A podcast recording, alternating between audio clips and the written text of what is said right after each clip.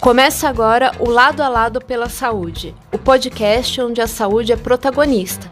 Me chamo Ana e o episódio de hoje é produzido pelo Instituto Lado a Lado pela Vida e tem o objetivo de levar informação de qualidade ao público que nos acompanha.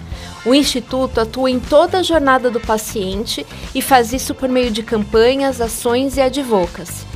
Nos dias 29 e 30 de outubro, aconteceu o evento Desafios do Câncer e Doenças Cardiovasculares para discutir ações que devem ser tomadas para garantir tanto a prevenção como melhores tratamentos e qualidade de vida para pacientes oncológicos e cardíacos.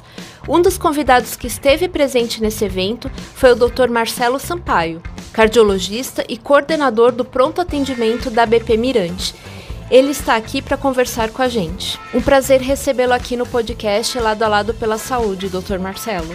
E a palestra é, que o senhor participou, o módulo, é, se chama Desafios do Plano de Enfrentamento às Doenças Crônicas e Agravos Não Transmissíveis no Brasil para os próximos 10 anos. Então, é, essas doenças né, crônicas, cardiovasculares, neoplasias, obesidade, diabetes, hipertensão, são consideradas pela OMS um dos maiores problemas de saúde pública do mundo. Então, quais são os desafios para que a gente possa combater essas doenças crônicas? Na realidade, essas doenças hoje são responsáveis por mais de 54% das mortes em nosso país. Uhum. Então, isso acontece porque essas doenças estão absolutamente descontroladas. E quando a gente analisa o porquê do final dessas número tão grande de mortes, uma parte disso se deve à falta de medidas de prevenção, então aí se discutiu muito uhum. sobre essa questão da prevenção, isto é fundamental para a doença crônica, trabalhar o conceito de prevenção, e uma parte também se deve à falta de uma abordagem organizada, metodológica e principalmente direta dessas doenças, uma vez que elas estejam já sendo geradas e uma vez que elas já estão é, é, colocando impactos na saúde da população.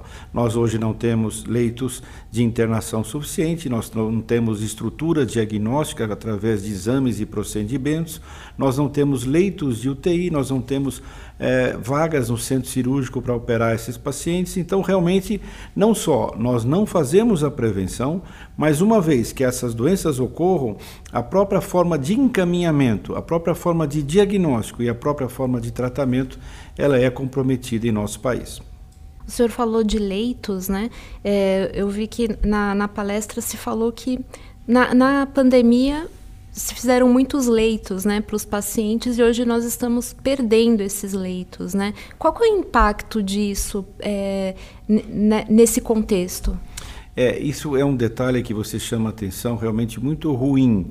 É, eu esperaria que a pandemia colocasse um, um ponto de melhora seria o ponto de transformação da nossa saúde no sentido de uma melhor, uma melhor abordagem de pacientes com doenças crônicas. E isso através, ocorreria através de um olhar específico dos governantes, onde nós assistimos nessa pandemia todos preocupados, todos conversando sobre gestão, sobre alocação de recursos, e, e a gente torce e torcia realmente para que isso se transformasse numa prática constante. O que a gente observa é que, infelizmente, muito se fez do ponto de vista transitório e que não está gerando mesmo um conceito enraizado em relação à transformação da nossa saúde. É muito importante que essa discussão toda sobre saúde que a gente observou na pandemia continue realmente gere frutos e que gere realmente uma tradição dos governantes, onde, ao entrar no governo, se preocupem com a saúde de uma forma constante e não só em situações de necessidade como esta pandemia. Certo.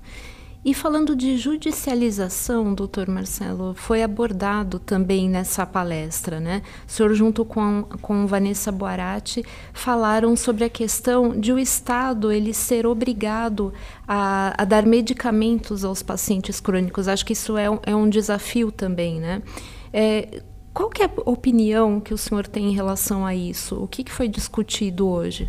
A, a judicialização é um problema do nosso país, porque o que acontece é que com o constante avanço da tecnologia, com a incorporação dessa tecnologia em, em, em, sistemas de saúde, o que é natural, porque na medida exata que lança um novo remédio, quer-se ter esse remédio à disposição dos pacientes. Na medida exata que se lança um novo equipamento, gente gostaríamos que esse equipamento servisse para diagnóstico dos nossos pacientes. Na medida exata que existe um novo, um novo procedimento cirúrgico, que esse procedimento cirúrgico fosse incorporado. Então, a incorporação é natural, é uma tendência natural. O fato é que nós vivemos num país onde os recursos são escassos, onde quem paga a conta não tem esses recursos para que efetivamente incorpore essa tecnologia. Aí entra o problema da judicialização. Então a judicialização, ela chega para em tese sanar uma situação, mas ela não pode ser utilizada de forma constante, de forma crônica, porque senão também você vai inviabilizar os sistemas de gestão de saúde, porque os governos não têm dinheiro para acompanhar essa crescente corrida de tecnologia que nós estamos assistindo. Então, tudo tem que ser feito com bom senso. Encarar a judicialização como um, algo transitório, um elemento que pode ajudar na medida exata de, de sanar um problema agudo, mas que isso não possa ser realmente uma prática constante dos nossos uh, assistencialistas ou dos nossos gestores de saúde. Sim, quem sai perdendo sempre é o paciente, né, sem doutor dúvida, Marcelo? Sim, sem dúvida. Uh, outro, outro ponto também que, que chama bastante atenção nessa palestra, junto com também cardiologista Sandrigo Mangini, é, se falou sobre a questão é, que eh, nós aqui do Instituto já, já abordamos também, é o aumento de mortes súbitas em casa devido à pandemia. Então, os pacientes eles deixaram de procurar assistência médica com medo de ir aos hospitais, né, é, é, continuar o tratamento, e também a diminuição do tratamento de infarto nos hospitais. É, Falou-se sobre é, ter a telemedicina, o monitoramento desses pacientes, medicamentos como uma forma de minimizar as insuficiências cardíacas. É, como que o senhor vê esse contexto, é, tanto da questão é, do, dos pacientes não procurarem é, assistência médica nesse período e também desse monitoramento é, como uma possível solução para resolver esses casos? É, o índice de morte súbita aconteceu em todos os países que passaram e estão passando por essa pandemia, porque naturalmente nos momentos de lockdown, nos momentos de maior incidência do vírus, as pessoas ficaram retraídas, ficaram isoladas até por recomendação médica e obviamente não procuraram serviços médicos para fazer os seus, os seus tratamentos crônicos, para receber diagnósticos, para receber medicamentos e assim por diante. Com isto, uma parte, um contingente grande, estima-se que eh, em alguns países chegou até 58% a, de aumento de morte súbita, justamente pela evolução natural dessas doenças. E no, no, a gente sabe que o infarto agudo do miocárdio, 50% dos infartos, isso antes da pandemia, certo. nem chegam no hospital, porque a, o índice de, de, de morte súbita, de morte domiciliar é muito grande. E nesta pandemia aumentou ainda mais. O que a gente entende é que, na medida exata que é, está se também cronificando essa pandemia, com uma diminuição da incidência e já um relaxamento das medidas de isolamento, as pessoas busquem agora é, retomar o seu controle, retomar os seus diagnósticos, o seu tratamento, buscar os medicamentos, porque isso é fundamental realmente para controlar as doenças cardiovasculares. A telemedicina é uma ferramenta utilíssima que nós já sabíamos que seria e agora botamos à prática na, nessa época da pandemia, conectando os nossos pacientes nos mais longínquos lugares e esses pacientes que também estavam isolados, esses pacientes que tinham dificuldade de chegar até nós, nós conectamos através da telemedicina. E a telemedicina pode ser um recurso e uma ferramenta muito útil para monitorar, para controlar as doenças cardiovasculares de forma crônica e também toda doença crônica, como diabetes, como câncer, como hipertensão arterial, ela tem o seu papel sim em controlar essas doenças e propiciar um cuidado maior desses pacientes para que evitem as complicações. Certo. E nunca é tarde, né, doutora? Acho que os pacientes, eles é, têm que ter isso em mente, né? Que nunca é tarde para retomar o seu tratamento, né? seja é, na questão oncológica ou cardiovascular? Nunca é tarde, mas a gente tem que colocar uma seguinte situação: quanto mais precoce, melhor. Tá?